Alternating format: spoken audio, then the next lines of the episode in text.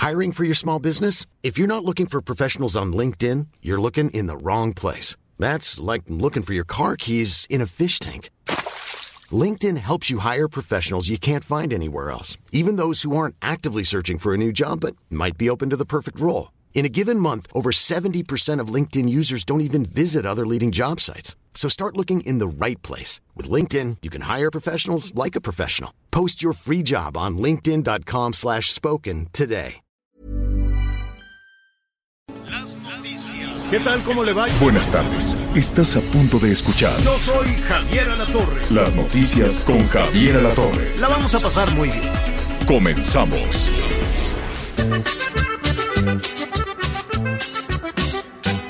Que la dejen ir al baile sola, solita y sola, solita y sola. Que la dejen ir al baile sola, la chica ya es grande y se sabe cuidar. Que la dejen ir al baile sola, solita y sola, solita y sola. Que la dejen ir al baile sola, que deje el teléfono de donde va a estar. Todos los sábados pasa lo mismo, llega su padre y la saca a pasear. Pero este sábado es mío, me animo y hacer pa' ella. Ya ves, Anita, Ay, no. que te dejen ir al baile sola, ¿Verdad? solita y sola, como dicen los invasores de Nuevo León. Oye, es que estaba platicando con, con nuestro productor, con Leonel Sánchez, y le dije, qué viernes tan feo, llovioso, t- trágico, huracanes, esto, el otro, los funcionarios echándose la culpa, con obras horrorosas por todos lados. Le dije, pues, por lo menos vámonos un baile. Y dije, y así como la Anita Lomelí que no deja salir a las niñas y a su niño. Entonces, canción dedicada, que la dejen ir al baile sola, ¿no? Sí. ¿Cómo estás, Anita Lomelí? Pues muy bien, Javier. La verdad es que, eh, pues, viendo todo lo que está pasando, eh, consternado un poco a- al escuchar al director del IMSS, Zoe Robledo, pues eh, explicar cómo ellos funcionan con sus protocolos y pues decir abiertamente que es una tragedia lo que pasó en el IMSS de Tula eh, que pudo haberse evitado, Evitado. y pues bueno, que la prioridad es la, la emergencia y pues, Sí. a ver a los Sí, familiares, porque ya, a los ya enfermos. estuvo, ya estuvo bueno echarle la culpa a la Pero- lluvia, a los huracanes y Pero a me cosas por parece el que es lo que hay que hacer, una investigación, a ver quién no hizo su tarea. Ah, bueno, de, de investigaciones, de investigaciones está sembrado el camino al infierno, porque nunca pasa nada y luego hacen comisiones y cosas por el estilo. Miguel Aquino, ¿cómo estás? ¿Cómo estás, Javier, Anita, amigos? Me da mucho gusto saludarlos. Muy buenas tardes. Sí, la verdad es que de repente, cuando uno escucha este tipo de declaraciones, no sabe si alguien se está lavando las manos o efectivamente, como desde ayer estuvimos comentando y cuestionando qué fue lo que realmente sucedió en Tula. Yo sí coincido con Sue Robledo de que esa tragedia se pudo haber evitado porque los avisos estaban, vamos a platicar con el Servicio Meteorológico Nacional, pero bueno, no solamente es reconocer que se pudo haber evitado, ahora hay que buscar en dónde fue la falla para que no se repita y si hay algún responsable para que sea castigado. Y en la zona del sureste, amigos, Anita, Javier, también estamos bajo la lluvia, ¿eh? Ah, sí. Ah, es que hay, bueno, ahora sí que esta temporada está agarrando filo, está agarrando vuelo. Hay este eh, eh, ciclones en, en formación en el Golfo. Está Olaf provocando unos aguaceros allá en Baja California Sur. Ya le bajó, ya le bajó un poquito de velocidad. Ya es tormenta tropical, pero con todo y eso llega con una carga de lluvia enorme. Así es que, pues allí estaremos, entre los terremotos, entre los huracanes, entre las lluvias, entre las inundaciones. Y es este a- hay que aprender eh, mucho de todo lo que está de todo lo que está aquí su- sucediendo. En un ratito más vamos a platicar con el director de, del Seguro Social, ¿no? Para que nos diga en qué va toda esta situación. ¿Sabe también con quién vamos a platicar? Eh, con familiares de las personas que fallecieron en el hospital porque ellos tienen la dramática situación, la dramática historia de qué fue lo que sucedió, cómo se puede morir una persona que va a un sitio en donde deben de salvarle la vida, ¿no? Esa es, es, es una verdadera pesadilla lo que, lo que está sucediendo, sí, Anita. Y fíjate que ayer, ya ves que estábamos tratando de pescar a, a Zoe Robledo que estaba en Tula. Y entonces como a las cerca de las nueve de la noche pudimos platicar con él y pues escucha lo que, vamos a escuchar lo que dijo en relación al tema que estás comentando. Ahí está el audio. ¿Se pudo haber evitado este, e, esta tragedia? Claro, claro que se pudo haber evitado. Eh, mira, en, el tiempo que llevo siendo director del IMSS, se han realizado 46 evacuaciones de hospitales, cinco evacuaciones totales, porque una evacuación no siempre es total.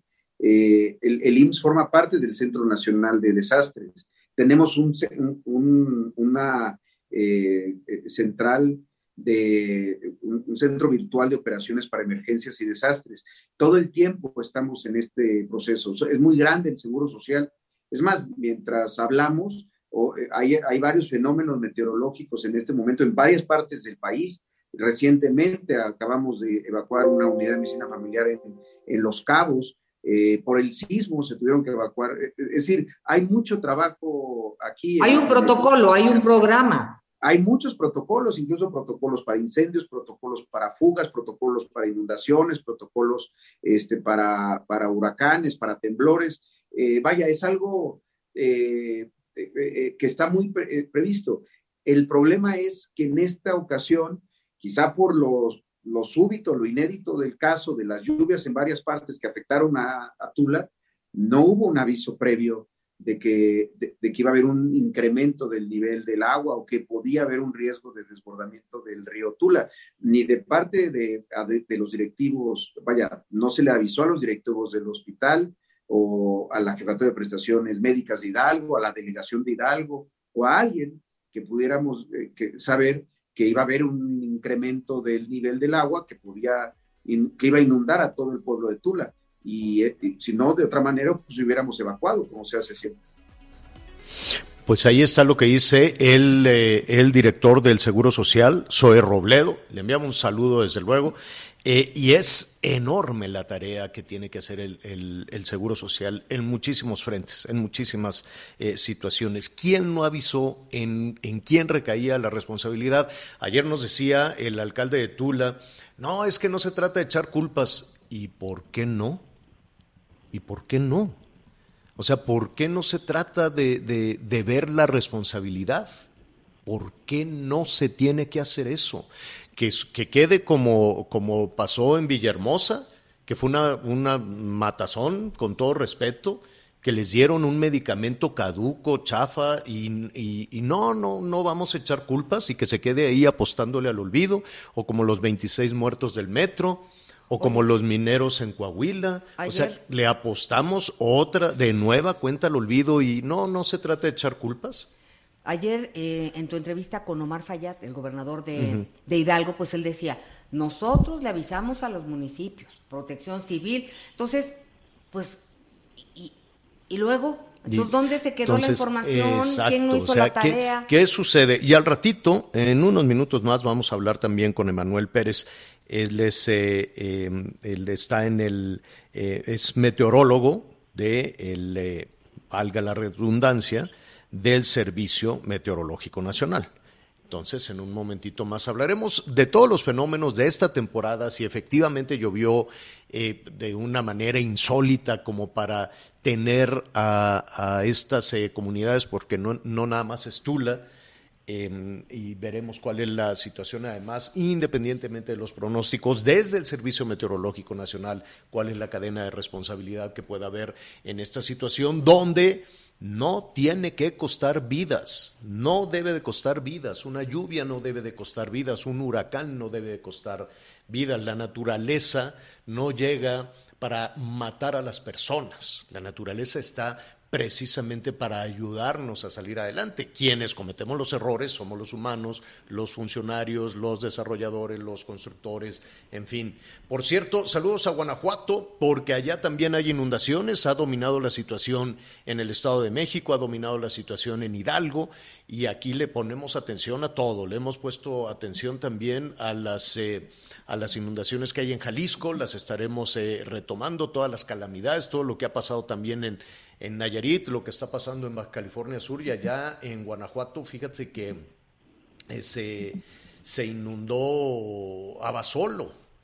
Entonces, este, pues hay muchísimas personas que tuvieron que dejar su casa, son miles de personas con las inundaciones de Abasolo. Es, lo platicaba con Miguel Aquino, una temporada de lluvias que está eh, dejándonos un, un, saldo muy, muy alto. Saludamos a nuestros amigos, por cierto, rápidamente allá en Guanajuato que nos escuchan eh, esta tarde a través de Radio Lobo 96.7 FM y en Love, allá en León, en el 101.5 de la FM. En Quintana Roo tienen, eh, porque han aprendido no solo de protección civil, sino que sube eh, el, nivel del agua. Anita, corrígeme si me equivoco, Miguelón, pero sí tienen una infraestructura que les permite soportar todo eso, ¿no? Sí, la verdad es que aquí en Quintana Roo, por lo menos en estos, desde el año pasado que nos recibió Delta y este, que nos recibieron otras tormentas, te digo, hoy está lloviendo, ya tuvimos también aquí el paso de Grace. La verdad es que aquí, a diferencia de lo que de repente podemos ver, eh, en mi caso, el ejemplo, la Ciudad de México, que allá no son huracanes, simple y sencillamente son fuertes lluvias, aquí la verdad es que eh, por lo menos la infraestructura en el drenaje sí funciona. Entiendo que es una zona pues que tiene adaptados todos estos sistemas y que evidentemente permite, mira, por ejemplo, hay algunas zonas en donde las coladeras, tú ves unas rejillas que por lo menos pueden venir entre dos y tres metros que van pegadas a la banqueta debajo del pavimento y que eso finalmente te permite que el agua corra. Es decir, no dependen de una coladera al centro, que yo sinceramente nunca he entendido por qué ponen las coladeras en el centro, se habla de las repavimentadas, lo que siempre queda en la parte más alta, pues es precisamente la coladera del centro. Pero bueno, el asunto es que aquí las coladeras, la mayoría de las coladeras están a un costado abajo de las banquetas, sobre las avenidas, y que incluso también pues no representa tanto riesgo. En eso sí, yo me he fijado que ayuda mucho. Y además también, Javier, hay otra cosa. Aquí todavía hay una cantidad de selva, hay una cantidad de tierra impresionante y esperemos que así continúe, que también permite que el agua pues se se vaya a los mantos acuíferos de manera de manera rápida. Ahorita seguimos nosotros en solidaridad. Ahorita te puedo decir que está lloviendo. Ahorita, por ejemplo, ya se nos fue la señal de de, de empieza a fallar de manera intermitente la cuestión de la red, es decir, empieza a haber estas fallas por los vientos, pero que son cuestiones de minutos. Pero si tú sales a las calles, difícilmente te vas a encontrar un encharcamiento o una inundación de grandes proporciones. Bueno, pues ahí está, hay que poner atención a todo eso. Y sabes qué, a la, acuérdense que se reventó eh, la, la, contención de las aguas negras y apestosas que van desde la Ciudad de México hasta Hidalgo. Es decir, todas las descargas de los excusados de la Ciudad de México, que por cierto no hay una planta tratadora que aguante eso, no es ni el 14% desde luego de, la, de, de, todas las descargas de drenaje de, la zona metropolitana del Valle de México, pues van rebotando, rebotando, cruzan por el Estado de México y se van a, Hidalgo. Entonces, ese desbordamiento, eh, yo, yo sé que es penoso, pero hay que decirlo, es de aguas negras. Y eso puede provocar unas infecciones terribles. Por eso decía más Fallad, esto es del drenaje de la Ciudad de México que vino a inundar aquí dos, tres metros en, en varios este, municipios y por lo menos en Tula. Lo que urge entonces, a ver, nada en lo que se mojó con las aguas de, de caño de la Ciudad de México ya sirve, ¿eh? ya nada sirve, ni los colchones, ni los muebles, ni esto, y debe de ser dolorosísimo para, para una persona irse deshaciendo. Yo creo que van revisando y dicen, pues esto todavía sirve, esto lo lavo, eh, en fin. Eh, va a ser aquello una cosa durísima deshacerse de todo, ¿no? Este, imagínate el que tenía una tiendita de abarrote, el que tenía una tienda de lo que fuera, pues todo el producto, adiós, que te vaya bien porque esté infectado, ¿no? De desechos orgánicos, por decirlo de alguna manera. Urge entonces desinfectar, no solo sacar el lodo, no solo tirar todo, sino desinfectar toda esa zona. Imagínate cómo, para, para, que trabaje ese hospital, como los hospitales que se han inundado aquí también en la Ciudad de México, se inundan un día sí y otro también, cuando no les llueve se cae aquello y tienen que estar desinfectando, porque son los drenajes lo que se revienta. Y es una cuestión sanitaria. Y sí, hay que apoyar, hay que ayudar. Ayer se anunció que eran casi 3 mil millones de pesos de ayuda, 35 mil. Por lo pronto, tarde son, ¿no? Porque ya ha pasado casi, casi un mes. Vamos, eh, mañana en la cuarta semana de, del huracán Grace. Ya se hizo el censo, este, y ahora lo que no queda muy claro es cuándo, dónde se forma la gente. ¿Dónde se forma la gente para que le den los 35 mil este, 35 mil pesos? ¿Quién los va a llevar? ¿Los llevan en las hieleritas? O, o, o, en una tarjeta les van a dar o en el Banco del Bienestar. Todavía no queda muy claro. Hay un gran esfuerzo para hacerlo. El anuncio ya está, lo cual es alentador, qué bueno, pero ahora viene la estrategia y también la estrategia para repartir los electrodomésticos y para darle los cuatro mil pesos a los que perdieron la parcela en el campo. No sé si con cuatro mil pesos alcanza para cambiar la cosecha, comprar semilla, comprar fertilizante, pero es el esfuerzo que está haciendo el gobierno, porque la otra cosa es de dónde apenas están discutiendo el paquete económico del año entrante. Ya lo que había para este año, yo creo, no lo sé. Estamos tratando de hablar precisamente con las autoridades de bienestar y de, eh, y de la propia Secretaría de Hacienda para ver de dónde va a salir. Eso es solo Veracruz y del huracán que fue hace un mes. Falta ver estas lluvias. Falta ver las afectaciones del Estado de México, de Guanajuato, de, eh, de Hidalgo, y hay una zona del país que sigue muy lejos de la Ciudad de México porque como que no figura. Nada de Jalisco se menciona, por ejemplo, en la mañanera, nunca. ¿no? Nada de las inundaciones allá, de las afectaciones allá, o en, o, en propio Nayarit, o, ¿no? Hasta Michoacán también se queda un poquito al margen. Pero si hay que ayudar, pues hay que ayudar a todos y estamos aquí desde luego muy pendientes de todo, de todo este tema. ¿Qué, eh, ¿En dónde estamos en la temporada de lluvias? ¿Qué está pasando con esta temporada de lluvias? Vamos a hablar con, con, un especialista, desde luego, con los que saben. Entonces yo le agradezco muchísimo a Emanuel Pérez. Él es especialista, es meteorólogo y está en el Servicio Meteorológico Nacional. Emanuel, ¿cómo estás? Muy buenas tardes. ¿Qué tal, Javier? Buenas tardes. Pues sí, como bien lo comentas, te saludo desde aquí, desde el Servicio Meteorológico Nacional de la Comisión Nacional del Agua. Actualmente nos encontramos dándole seguimiento a OLAF. Recordar que eh, OLAF ingresó por las inmediaciones de Los Cabos el día de ayer, aproximadamente a las 10 de la noche, hora aquí del centro de la República Mexicana este, muy cerca de Los Cabos, en las inmediaciones del municipio de Los Cabos. Eh, ingresó como un huracán categoría 2 con vientos superiores a los 150 kilómetros por hora y rachas cercanas a los 200 kilómetros por hora. Las afectaciones más fuertes de Olaf fueron durante la noche de ayer, sin embargo, hoy por la mañana Olaf se ha degradado una tormenta tropical. Recordar eh, a todo el auditorio que cuando un ciclón tropical ingresa a, tierra, pues comienza con su debilitamiento. Actualmente se encuentra en línea de costa, se encuentra en la costa de Baja California Sur, eh, exactamente a 100 kilómetros al oeste de La Paz. Entonces todavía es una tormenta tropical, se ha degradado por esta interacción con tierra, sin embargo todavía el día de hoy nos generará algunas precipitaciones, así como vientos cercanos a los 100 kilómetros por hora en esa región sur de Baja California Sur y oleaje elevado que está acompañado a estos, a estos vientos. Así que Olaf todavía está en vigilancia durante el día de hoy, ya para mañana se, se prevé que comience con su desplazamiento a aguas abiertas del Océano Pacífico, debilitándose gradualmente. Javier.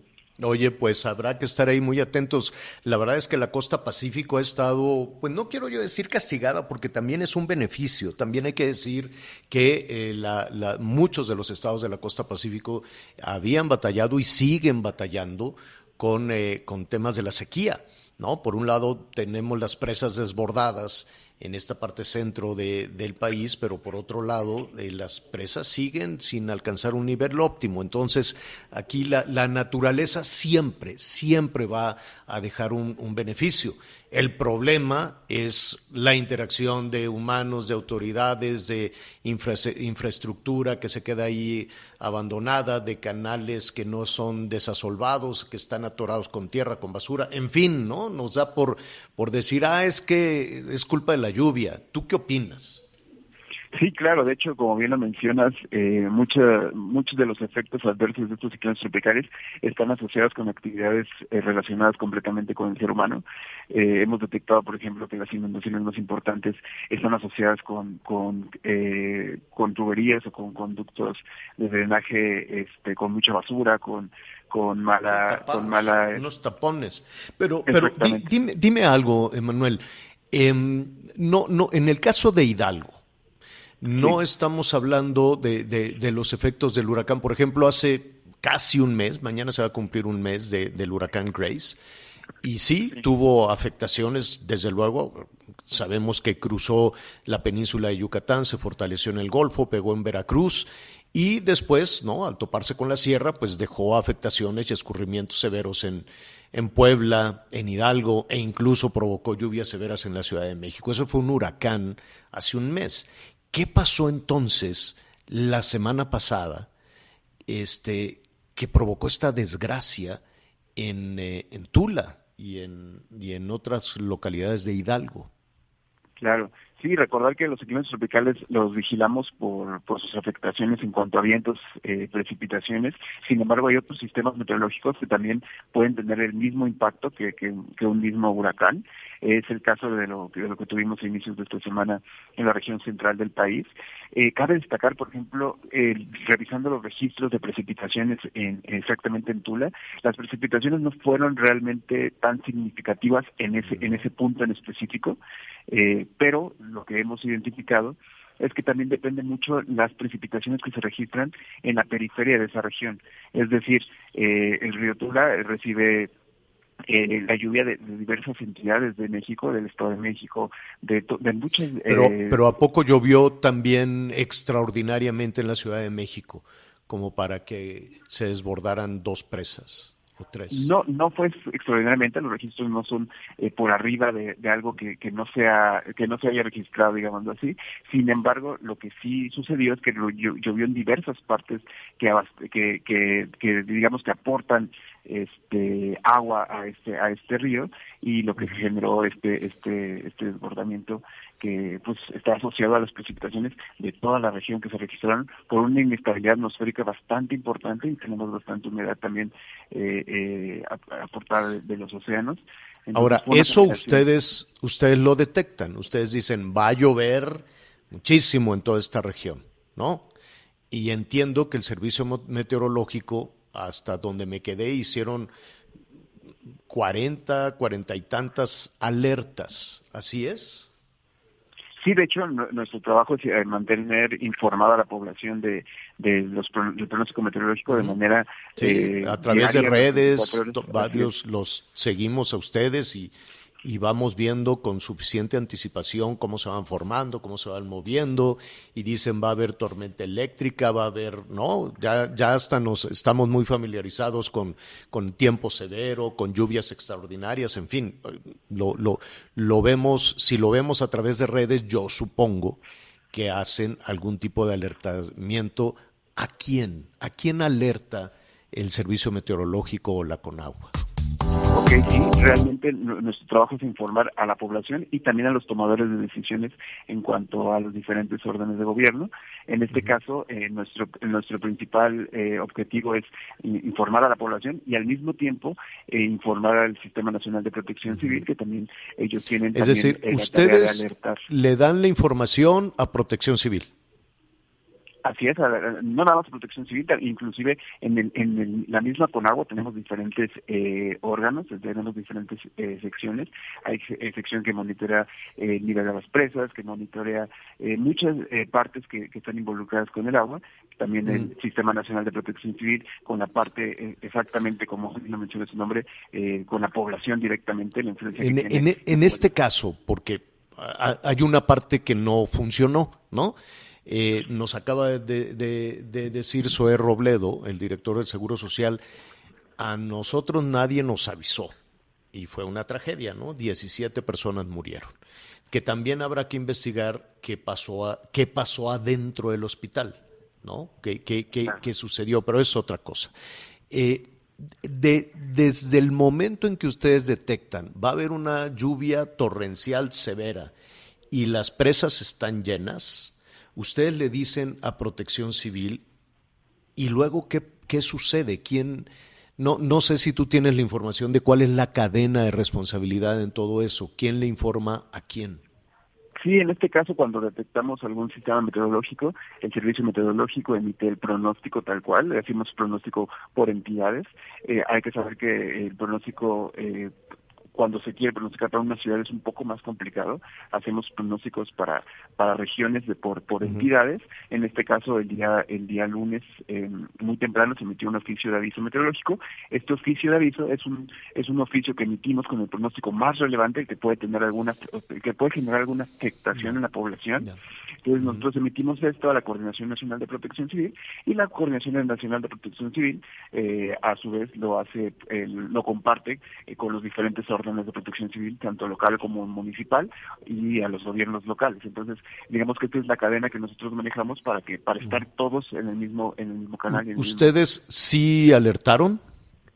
Así es, sí, emitimos la información como como normalmente lo haríamos como un ciclón tropical, como como cualquier como cualquier fenómeno que le damos seguimiento puntual, no nada más eh, a este, también se emitieron eh, los avisos para otras regiones. No, no sé si ustedes han tenido ahí en el servicio meteorológico con la con ADE esa discusión, ¿no? decir en dónde se rompió la cadena de responsabilidad. ¿Lo han lo han hecho? ¿Lo han discutido?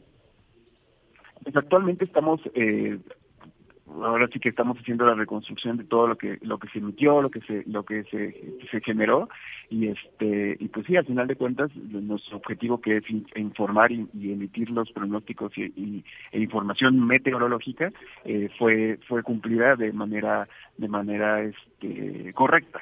Entonces de este, parte de ustedes. Ajá, aquí del Servicio Meteorológico Nacional. Ya y de, digo, yo sé que cada, esto se lo, lo estamos preguntando, ¿no? Eslabón por eslabón.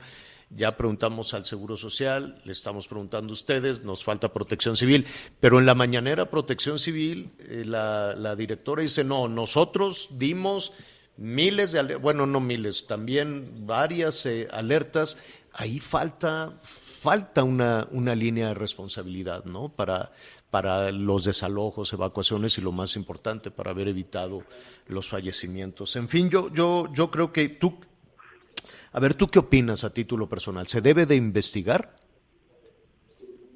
Pues realmente es, es, algo que, que, no me corresponde a mí como Sí, claro, claro. Yo, yo, yo, sé que es mal la institución, es mal la instancia, pero guardar las cosas abajo de la mesa y suponer que no pasó nada, nos llevaría a volver a cometer el mismo error, ¿no?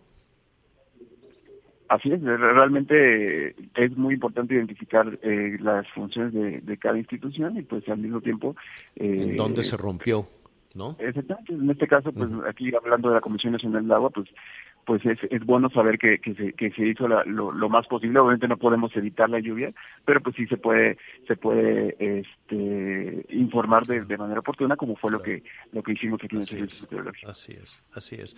Emanuel Pérez, te, te agradezco muchísimo, especialista, meteorólogo en el Servicio Meteorológico Nacional. Muchísimas gracias, Emanuel.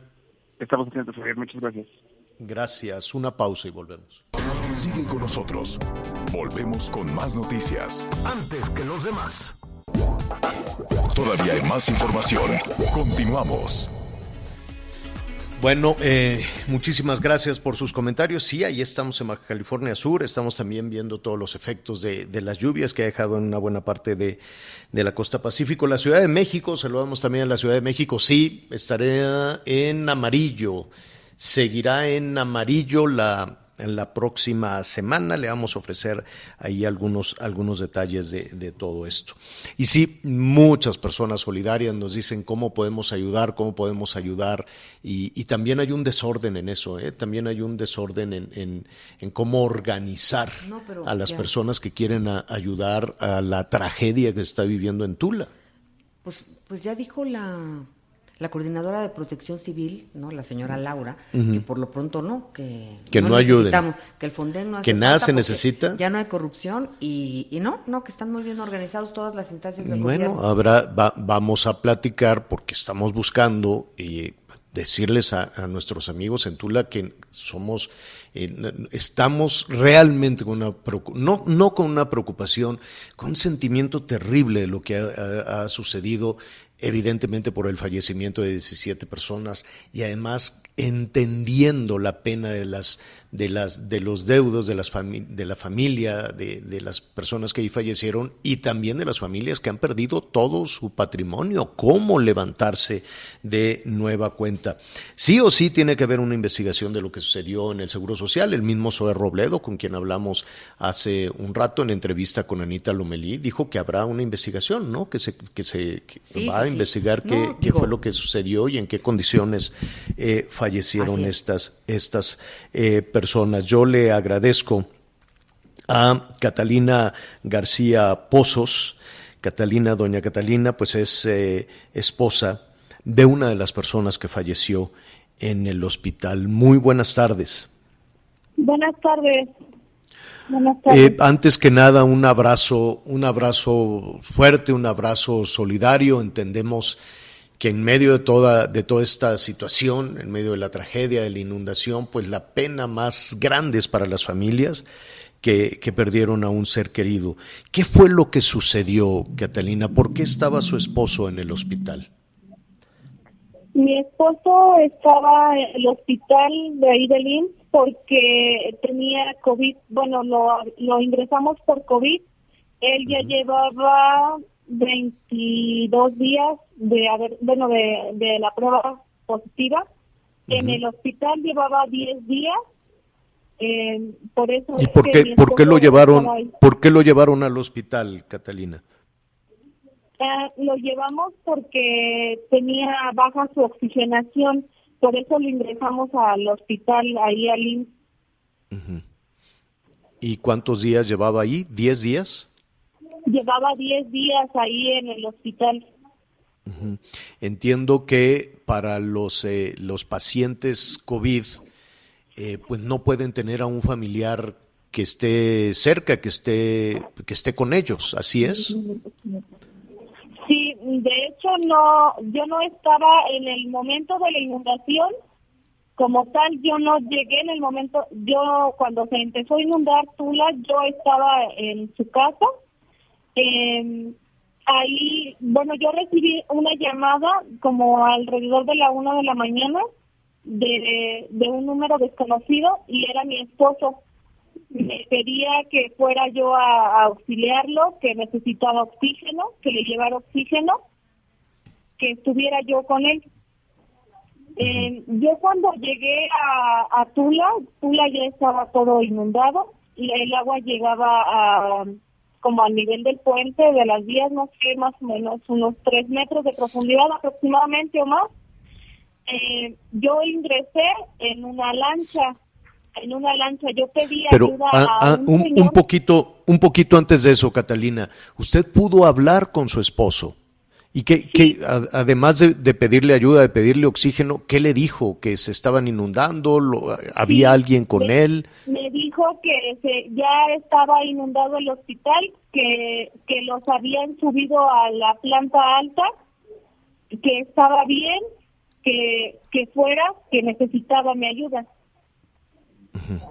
Que necesitaba eh, oxígeno, pero oxígeno. él podía, podía oxígeno, hablar, pues. Eh, de oxígeno. Ajá. Ajá. Sí, y lo subieron a la azotea. A la, a la segunda planta. Al segundo piso. Sí tienen segunda planta. Los Muy pacientes bien. COVID estaban en el, en el área, bueno, en la primera, en la planta baja. Uh -huh. Uh -huh. Ahora, lo suben a la, al, al, segundo piso, a la segunda planta, que no se inundó. ¿Usted llegó en lancha al hospital? Sí, yo en lancha. Yo pedí apoyo a un señor que andaba ahí con una lanchita de remo. Le dije, le supliqué, de verdad, le dije, sea humano, por favor, entiéndame. Yo necesito llegar al IMSS, yo necesito ir a ver a mi esposo, yo necesito estar con él y llevarle oxígeno, un concentrador, que era lo que en el momento yo tenía disponible, pero pues desgraciadamente ya no había energía eléctrica. Uh -huh. Pero sí, entré, ingresé por la azotea del IMSS. Yo ingresé al IMSS. Yo sé que no, los familiares no podíamos estar con ellos porque pues eran pacientes COVID, pero yo ingresé porque... ¿Cómo, ¿cómo entró? O sea, la, en la lancha llegó al hospital, el hospital ya pues tenía una altura enorme de, agua sucia y cómo subió a la azotea. Ah, porque yo le pedí ayuda a dos, creo que eran enfermeros o camilleros que estaban ahí arriba. Le dije, ayúdenme a subir, yo necesito subir y no, primero no querían y ya después dije, yo no me voy a regresar, ayúdenme a subir. Y entonces me jalaron, yo creo que todavía como un metro más para arriba porque está muy, muy alto ahí por la parte donde yo ingresé. Yo ingresé en una lateral del IN. ¿Y qué pasó en la azotea? ¿Pudo reunirse con su esposo? Yo llegué ahí alrededor de las dos y media de la mañana, tres, a lo mucho. Yo estaba con él, mi esposo estaba consciente, estaba lúcido, estaba yo hablando con él. Sí, muy cierto, le faltaba, le faltaba oxígeno pero no podía respirar bien.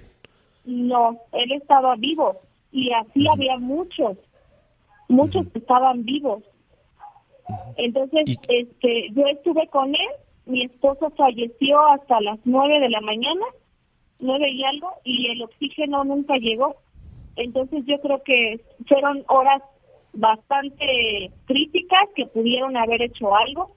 Porque Durante esas siete durante esas siete horas, de dos de la mañana que usted se pudo reunir con, con su esposo, como pudieron, la jalaron, la subieron a la azotea, eh, pasaron la madrugada, yo supongo que seguía lloviendo, ¿en, qué condiciones se estaba usted y su esposo y el resto de los enfermos? Ah, los enfermos los tenían en el suelo tirados, todos ahí, algunos solo sobre una sábana, algunos ya habían fallecido cuando yo llegué, desgraciadamente, estaban en el suelo, eh, estaban todos mojados, estaban todos entumidos, no había nada, o sea, no habían sábanas como, como taparlos para que un, techito, una lámina, un techo, un plástico, algo que improvisaran. Sí había, de hecho estaban dentro ya de las instalaciones del en la segunda planta. Ah, ok.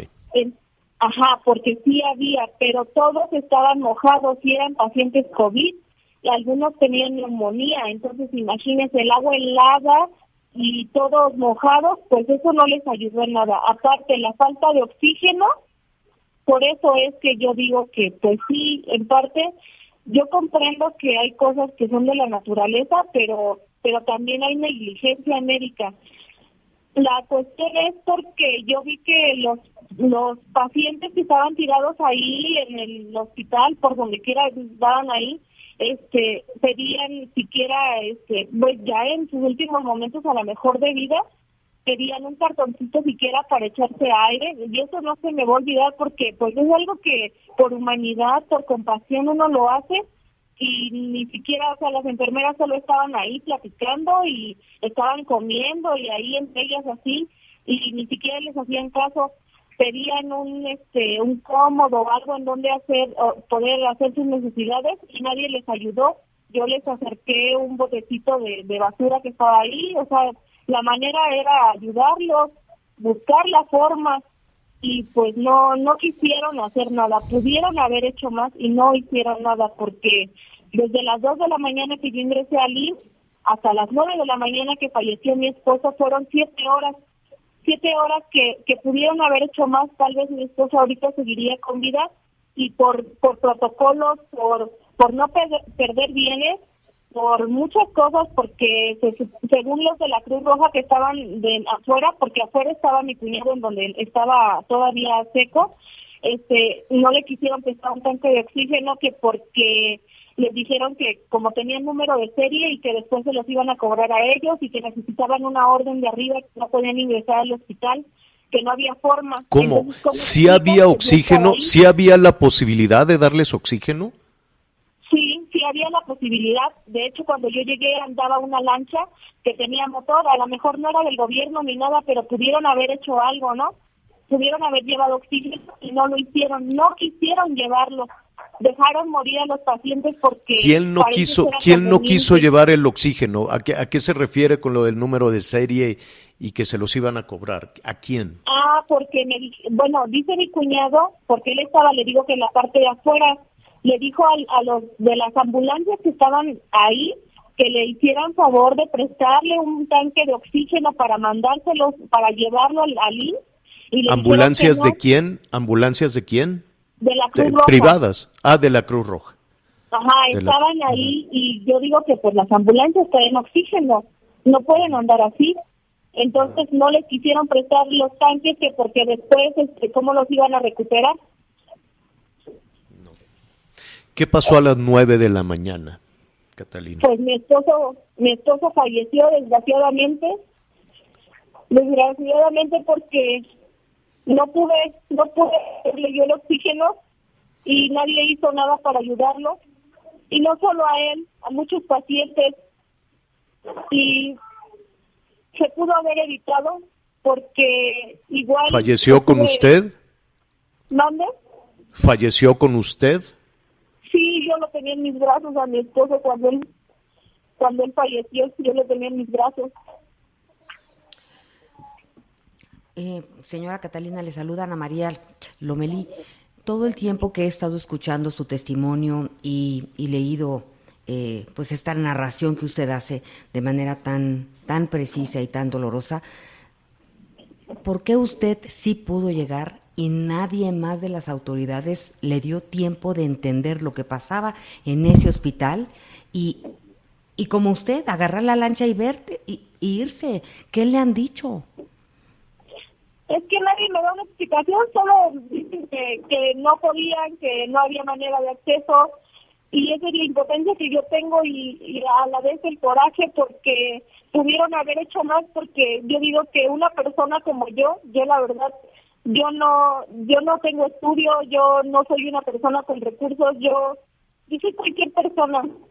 Yo pude ingresar al hospital porque a mí lo que me movió fue el amor por mi esposo y por, por luchar por su vida. Y al final de cuentas no solo apoyé a mi esposo, apoyé a varios pacientes de los que estaban ahí y hice varias cosas por ellos, no solo por por, por mi familia, o sea, por familias que estaba, o sea, personas que estaban ahí que merecían vivir, que los dejaron morir como animales. Ya solo los veían morir y decían, ya va uno, ya va dos, ya va tres. Ya después los echaron en una sábana y los metieron en una como oficina que estaba ahí.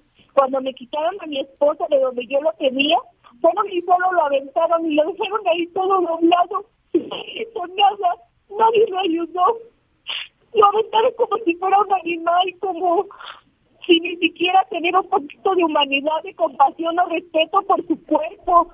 O sea, solo lo dejaron ahí, todo doblado. Yo me metí a donde estaban los difuntos y yo fui a acomodar a mi esposo, porque yo no podía hacer más por él. Qué terrible situación, qué terrible. Eh, ¿Qué hará? ¿Qué, le han dicho eh, los responsables de, de- de- del hospital? ¿Qué, vaya, desde un gesto solidario hasta una indemnización, una disculpa? No, nada, no han tenido la atención, solo lo único que me dijeron fue que me van a ayudar a tramitar mi pensión, pero desgraciadamente en mi situación mi esposo solo era beneficiario de, del número, bueno, del seguro, yo soy titular, entonces mis hijos quedaron desamparados, él dejó tres, tres menores de ¿Qué, edad. qué edad, qué edad tiene, ¿Qué edad tenía su esposo? Mi esposo tenía 30 años y una vida por delante. 30 años. 30 años tenía mi esposo, mi esposo estaba con los, con los ánimos de vivir, con todo. Él estaba recuperándose, él estaba mejor. Yo, yo estuve haciendo una videollamada porque era lo único que nos permitían un día antes. Y pues el día que yo llegué con él, le agradezco a Dios la dicha que me dio de estar con él en sus últimos momentos. Catalina, vamos a, a retomar desde luego toda esta situación. Este espacio, este micrófono, desde luego, está para, para usted, está para los familiares de- del resto de las personas eh, que fallecieron o que eh, se encuentran en una situación difícil. Lo haremos cuantas veces sea necesario y nuestra responsabilidad también es preguntar al Seguro Social qué harán cómo van a, a- a, por lo menos a dar una, una satisfacción. Yo sé que el, dolor nadie se lo va a quitar, Ni a usted, a ni a sus su hijos. esposo, na- nadie na- va a na- regresar a su nadie le va a quitar ese dolor terrible. Pero eh, si nos permite, pues la queremos acompañar en este, en este proceso. Le enviamos un, un abrazo fuerte, solidario a usted, a, los, a sus familiares, a sus niños. Es una tragedia y lo entendemos así y si nos permite, seguiremos cerca de usted. Les agradezco mucho la atención, de verdad, y yo lo único que quiero agregar es que no solo justicia por mi esposo, sino por todos, por todos los los fallecidos, por todas las familias de, de esas personas que no merecían morir en esas condiciones, porque tenían tenían mucho por hacer, dejaron morir solo porque eran COVID. Nada más una preguntita, doña Catalina. ¿Sí la están atendiendo en el IMSS? No, no, yo, de hecho, yo no he recibido nada de nadie, ni del gobierno, ni de ninguna, nadie. O sea, yo estoy haciendo mis cosas sola. La vamos a acompañar en todo esto y, es, y desde luego vamos a, a preguntar, ¿no? ¿Qué es lo que está sucediendo y por qué la han dejado sola? Doña Catalina, un abrazo y muchísimas gracias. Gracias a ustedes, de verdad, Hasta- muchas gracias. No, al contrario. Una pausa y volvemos. Sigue con nosotros. Volvemos con más noticias. Antes que los demás. Todavía hay más información. Continuamos. Las noticias en resumen.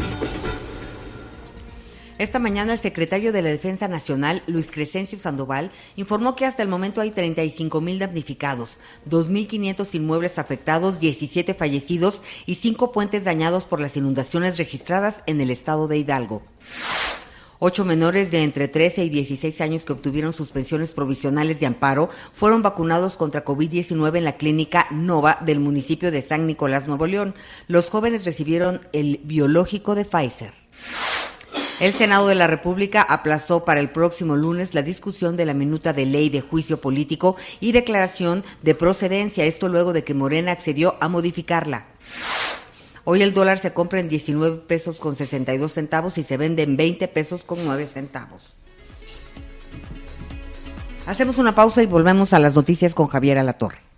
Sigue con nosotros. Volvemos con más noticias. Antes que los demás. Todavía hay más información. Continuamos. Bueno, hoy inicia la nueva administración, el nuevo gobierno en Baja California Sur. Allí está Germán Medrano. Germán. Germán. Tenemos algunos Germán problemas. Medrano. Sí, por el huracán, problemas. entonces la, la comunicación está tremenda. Eh, Víctor Castro se convierte ya en, gobernador formal, está tomando posición. Ayer fue la gobernadora de Chihuahua y así van a continuar. ¿Ya tenemos a Germán? No. Eh, bueno, vamos a buscar a Germán para la segunda parte porque estamos ya por, por concluir la, la emisión de esta tarde. Germán, te tenemos. Adelante, Germán. Gracias, gracias Javier. Eh, tuvimos aquí una falla de la comunicación propio de, pues obviamente los detalles de Olaf que todavía están persistiendo en la entidad. Te comentaba que en unas horas ya va a ser eh, gobernador Víctor Manuel Castro Cosío, quien fue el candidato de la coalición Juntos Haremos Historia por los partidos Morena y PT. Eh, te comento que este evento tuvo que ser eh, pues eh, movido respecto a los horarios en que se tenían programados.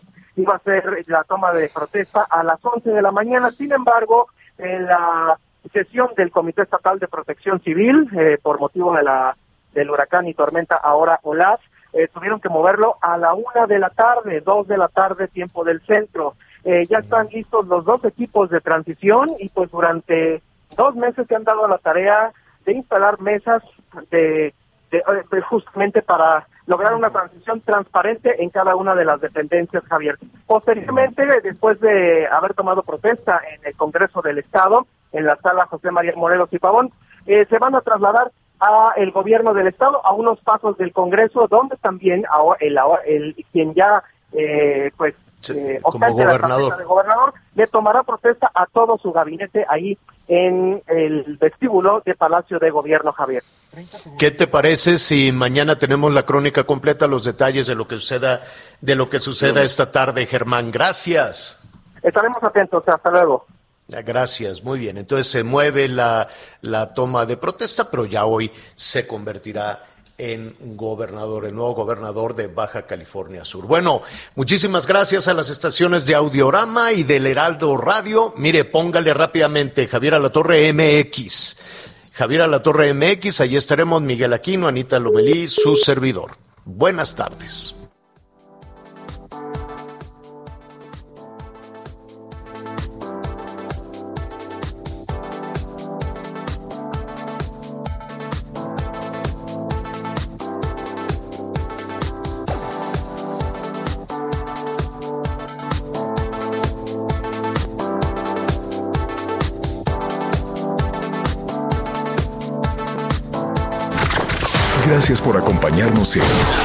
Las Noticias con Javier La Torre.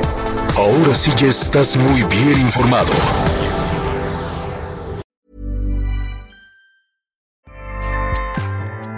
ACAST powers the world's best podcasts.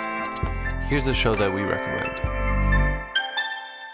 The Real Housewives is a guilty pleasure for most, but if you're looking to not feel guilty about that pleasure, tune in to Everything Iconic with me, Danny Pellegrino, where I break down all the messy moments and behind the scenes antics of Bravo's popular franchise. And on Everything Iconic, I also interview celebrity guests like Kelly Ripa, Kiki Palmer, Drew Barrymore, Cameron Diaz, and more about their guilty pleasures, their past work, and so much more.